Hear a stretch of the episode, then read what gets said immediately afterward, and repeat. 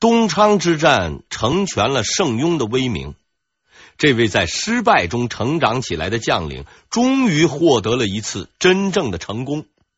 朱允文是大喜过望，亲自到太庙祭祀。想来这个祭祀内容，无非是告诉他的爷爷朱元璋说：“爷爷，你的孙子朱允文战胜了你的儿子朱棣。”真不知朱元璋在天有灵。会作何感想？盛庸借此战确立了他的统帅地位，朱允文终于将军队交给了正确的指挥官，但很可惜，此刻已经不是正确的时机了。消灭朱棣的最好时机已经被李景龙错过了。建文三年三月。盛庸率领二十万大军在嘉禾再次遭遇朱棣的军队，他将在这里第二次挑战朱棣。朱棣已经不敢再小看这位对手了。很明显，盛庸充分研究了自己的攻击特点，并找到了一套行之有效的方法来对付自己。相对而言，自己却不了解盛庸。朱棣明白，只有知己知彼，才能够百战百胜。这就需要详细的侦查敌军阵型和列队情况，并找出对方的弱点。问题在于啊，这个盛庸所擅长使用的是火器和弓弩，如果派骑兵去侦查，只怕还没有靠近就被打成筛子了。但如果不了解敌情，此战取胜机会那就会更渺茫。朱棣是灵机一动，他决定啊，利用战场规则上的一个漏洞，派出自己的敢死队去侦察敌情。应该说，执行这样任务的人确实是敢死的，死亡的几率那是相当的高。可是朱棣派出的这支敢死队却不用担心这个问题，因为率领这支队伍的正是他自己。他身上穿着朱允文为他贴身准备的防弹衣。第二天一早，盛庸的军队全副武装，是列队出营。他的阵势和上次没有什么区别，以盾牌列于队伍前方及左右翼，防止北军的突袭。并装备大量的火器和弓弩，随时可以打击北军骑兵。盛庸在中军观察着敌人的动向，不久，如他所料，敌人的先头骑兵就冲了过来。让他没有想到的是，冲过来的这个人竟然就是朱棣。圣庸曾经很多次梦想过要亲手抓住朱棣，洗雪以前失败的这个耻辱。现在这个人竟然孤军冲到了自己的面前，大功是就要告成啊！然而，这个朱棣并没有接近自己所布的阵型，而是从旁掠过，很明显的目的是侦查。对付这种侦察骑兵，最好的方法就是给他一枪，把他打下马来。可是啊，皇帝陛下的教导始终萦绕在耳边，无论如何是不能开枪或者射箭的，因为那会让仁慈的皇帝陛下担负杀害叔叔的罪名。他只能派出自己的骑兵去追击对方，结果当然是不了了之了。穿着防弹衣的朱棣大大方方的检阅了圣庸的军队，虽然队列中的每个人都对他报以愤怒的眼神和大声的怒骂，他依然从容不迫的完成了这次检阅任务。他发现这个阵势并没有破绽，无论从哪个侧面进攻都捞不到好处。圣庸实在不是浪得虚名，此人深得兵法之奥妙。仔细的考虑以后，朱棣仍然选择了攻击对方阵型的左翼。这一行动无非是要探个虚实而已，并没有全军进攻的意思。但就在朱棣发动试探性进攻的同时，一件出乎意料的事情发生了。朱棣的大将谭渊看见左翼大战，估计啊，由于这个势力不好，加上过于兴奋，误认为是正式的进攻开始了，二话不说就率领着自己的部队投入了战斗。当他到达敌军的阵前时，才发现自己从一个凑热闹的龙套。变成什么了？变成主角了。盛庸在中军清楚的辨明了形势，他立刻命令后军大将庄德带领大军前去合攻谭渊。庄德在南军中素来以勇猛闻名，谭渊没有提防，被庄德一刀砍死了。谭渊是北军中仅次于张玉和朱能的战将。他的死对北军又是一个很大的打击。朱棣又一次发挥了他利用死人的特长，迅速的化悲愤为力量，利用谭渊引起的南军短时间混乱，发动了总攻。盛庸的战术以防守反击为主，正好克制朱棣的闪击侧翼战术。在没有判断出朱棣准确行动方向前，他是不会发动进攻的。粗人谭渊的鲁莽行动，使他不得不调动中军进行围剿，露出了阵型的破绽。虽然破绽出现的时间很短很短，如果他所面对的是一般的将领也就罢了。可惜呀，他的敌人是朱棣，朱棣。是一个天生的战争动物，他对时机的把握就如同鲨鱼对血液一样敏感。谭渊用生命换来的这短短的一刻战机，被朱棣牢牢的抓在了手里。此时天色已经渐黑，黑灯瞎火里搞偷袭，正是朱棣的强项。他立刻率领朱能、张武等人向出现空档的南军后侧发动猛攻。在骑兵的突然冲击之下，南军阵势被冲垮。刚刚斩杀谭渊的大将庄德也死于乱军之中。他大概不会想到，光荣和死亡原来靠的是这么近呐、盛庸也着实的厉害，他及时稳住了阵脚，挡住了朱棣的骑兵攻击。朱棣发现南军的阵型已经恢复。他立刻意识到此仗不能再打下去了，便撤走了自己的部队。在撤走的时候啊，社会青年朱棣又玩了一次作弊的把戏。他仗着自己有防弹衣，亲率少数骑兵殿后扬长而去。这种把戏，他在今后还会不断的使用，并将之作为胜利的重要资本之一。回到营中，朱棣召集他的将领们开了一次军事会议。会议上的气氛是让人压抑。这些将领们个个身经百战，他们都能看出，要想胜过对手很难。盛庸这个原来的手下败将无名小卒，确实是十分厉害。想到前路茫茫，说不定明天就要掉脑袋。这些原先张口就是打到京城、横扫南军的武将，现在都变成哑巴了。没有人说话，因为所有人都知道，在这种关键时刻，该说话的是带他们上这条贼船的人朱棣。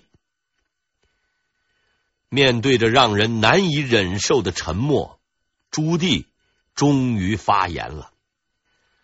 谭渊之所以会攻击失败，是因为他的时机把握不准。现在两军对垒，我军机动性强，只要找到敌军的空隙，奋勇作战，一定能够击败敌人。他拔出宝剑，大声喝道：“昔日光武帝刘秀敢以千人冲破王寻数十万大军，我等又有何惧？”两军交阵，勇者必胜。将领们回营了，他们要准备明天的大战，然后享受可能是此生最后的一次美梦。朱棣迟迟的无法入睡，他比谁都清楚自己没有必胜的把握。鼓动别人是很容易的，激动人心的话语，封建迷信，必要的时候还可以挤出一点眼泪，就可以驱动这些棋子儿们为自己去拼命。但是，他鼓动不了自己，绝对不能。他比谁都清楚自己到底是个什么货色，什么天子天命都是狗屁胡说。只要圣庸那锋利的大刀在自己的脖子上轻轻的做一个旋转动作，他也会像其他人一样多一个大疤，而且可以保证绝对不会长出第二个脑袋来。圣庸实在太可怕了。他太了解自己了，他的阵型是如此的完美，那令人生惧的火器和箭弩，足可以把任何攻击他们的人射成刺猬。除了拼死作战、冲锋陷阵，似乎也没有什么更好的制敌方法。自己就算是刘秀，可是圣雍却绝不是愚蠢的王寻呐。坐在黑暗中，朱棣静静的沉思着。事情已经到了这个地步，恐惧也没有任何用处。该来的始终会来，勇敢的迎接即将到来的命运吧。朱棣站起身，走到营外，注视着那无尽的黑夜。天快亮了。这又是一个晴朗的天气，清澈的河水伴着水声不断奔涌，初春的绿草已经开始发芽。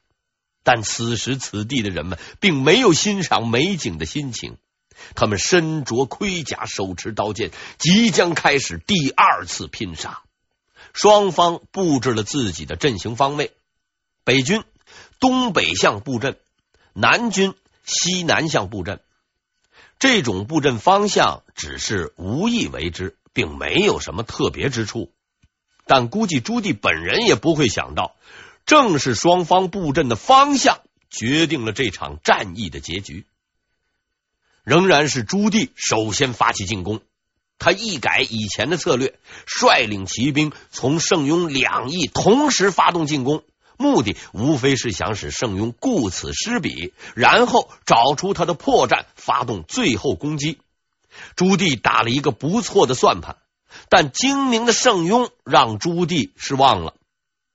他早已料到朱棣的这一招，所以他的左右翼都十分强悍，完全没有留给北军任何机会。双方鏖战很久，不分胜负。圣雍并不着急，他本来就是想耗尽北军锐气后再发动进攻，时间僵持越久，对他就越有利。朱棣就不同了，他所率领的是机动化骑兵部队，并不是机械化坦克部队。骑兵部队的机动性取决于人和马，这二者那都需要吃饭、啃草和充足休息的。如若陷入苦战，肯定是不能持久。朱棣明白这一点，但他却无法改变状况。圣雍活像缩在龟壳里的乌龟，任朱棣是左攻右打，哎，就是不露脑袋，时不时的还反咬一口。遇到了这样的敌人，朱棣也是无可奈何。双方在一攻一守中消磨着时间和人的生命。但朱棣和圣雍都在尽全力支撑着，因为他们知道，无论什么样的僵局，总有打破的那一刻，就看谁能够坚持下去了。他们都没有想错，打破僵局的时刻终于来到了，却是以他们俩都想不到的一种方式。诡异的事情又一次发生。情节是这样的：本是晴空万里之天，突然天地变色，飞沙走石，妖风四起。哎呦，这段话听起来十分耳熟，不错。此段描述曾在白河沟之战中使用过，这里再次使用，实在是因为以我的能力啊，实在无法解释这股妖风为何总是在关键的时刻、关键的地点就这么刮起来。当时的作战双方都没有天气预报的能力，大型鼓风机哎，那个时候还没有发明，战场也并不是任何一方所能挑选的。所以应该排除人为因素的作用，因此我们对这一现象的反复出现，只能感叹道：“哎呀，这是一个神奇的世界呀！”大风不但刮了起来，偏偏还就是东北风，真是活见鬼了！南军的士兵们顶着风沙，眼睛都睁不开，更别谈什么作战了。北军士兵呢？嘿，就像赶鸭子一样，将他们击溃。盛庸见势不妙，立刻收拾人马逃走。他似乎意识到了上天并不站在自己这边。朱棣及时抓住机会，对南军发动总攻，并最终打败了盛庸。这已经是朱棣第二次中奖了，两次都有大风助阵。相信他也会认为自己真有天命在身吧。圣庸并不需要为战败感到耻辱，他已经尽到了自己的最大努力，完全有理由向天喊出“天要亡我，非战之罪”哎，这样的话，因为事实本就如此。沙尘暴的频繁出现及其影响也告诉了我们。啊，环境保护实在是个大问题，某些时候还会演变成严肃的政治军事问题。嘉禾之战的胜利大大提升了朱棣军队的士气。原本来接应圣庸的吴杰、平安率领的部队，听到战败的消息后，闻风而逃，转而固守真定。战争形势又一次向着有利于朱棣的方向发展。朱棣呢，发扬连续作战的精神，并贯彻了他一直以来不用阳谋、只玩阴招的战术思想，又使真定守军出战。吴杰果然上当，在滹沱河和朱棣又打了一仗。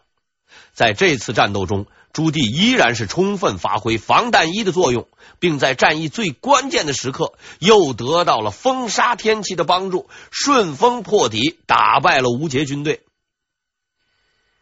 我呀，不想对此战做更多的描述，因为它与之前的战役雷同之处太多了。靖难之战本来啊十分激烈，其中体现出来的军事谋略和战略思想也是值得我们认真分析的。但在这场战争中出现的两个不符合平常战争规则的因素，更让我们感兴趣。第一个因素是永远打不死的朱棣。说来实在让人难以相信，这位仁兄似乎是美国大片中永远打不死的超级英雄。他冲锋陷阵，身经百战，却从未负过重伤。要知道，刀剑无眼呐，在战场上带头冲锋的大将和士兵被打死的几率，那是没有多大差别的。朱棣之所以如此厉害，并非是因为他有什么超能力。而是因为他的敌人朱允炆愚蠢的命令部下不得伤害他的性命。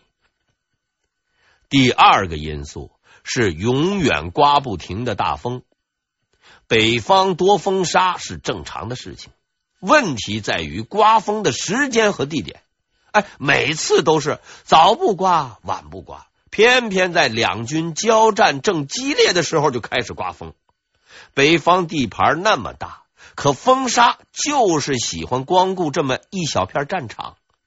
更让人不可思议的是，每次刮风，嗨，都是有利于朱棣，不是把敌军帅旗刮断，就是对着南军猛吹，让士兵们睁不开眼。我曾经怀疑过，朱棣当时是否已经发明了鼓风机之类的玩意儿，否则的话。这风怎么就会如同朱棣家养的一样？哎，想吹就吹，想怎么吹就怎么吹呢？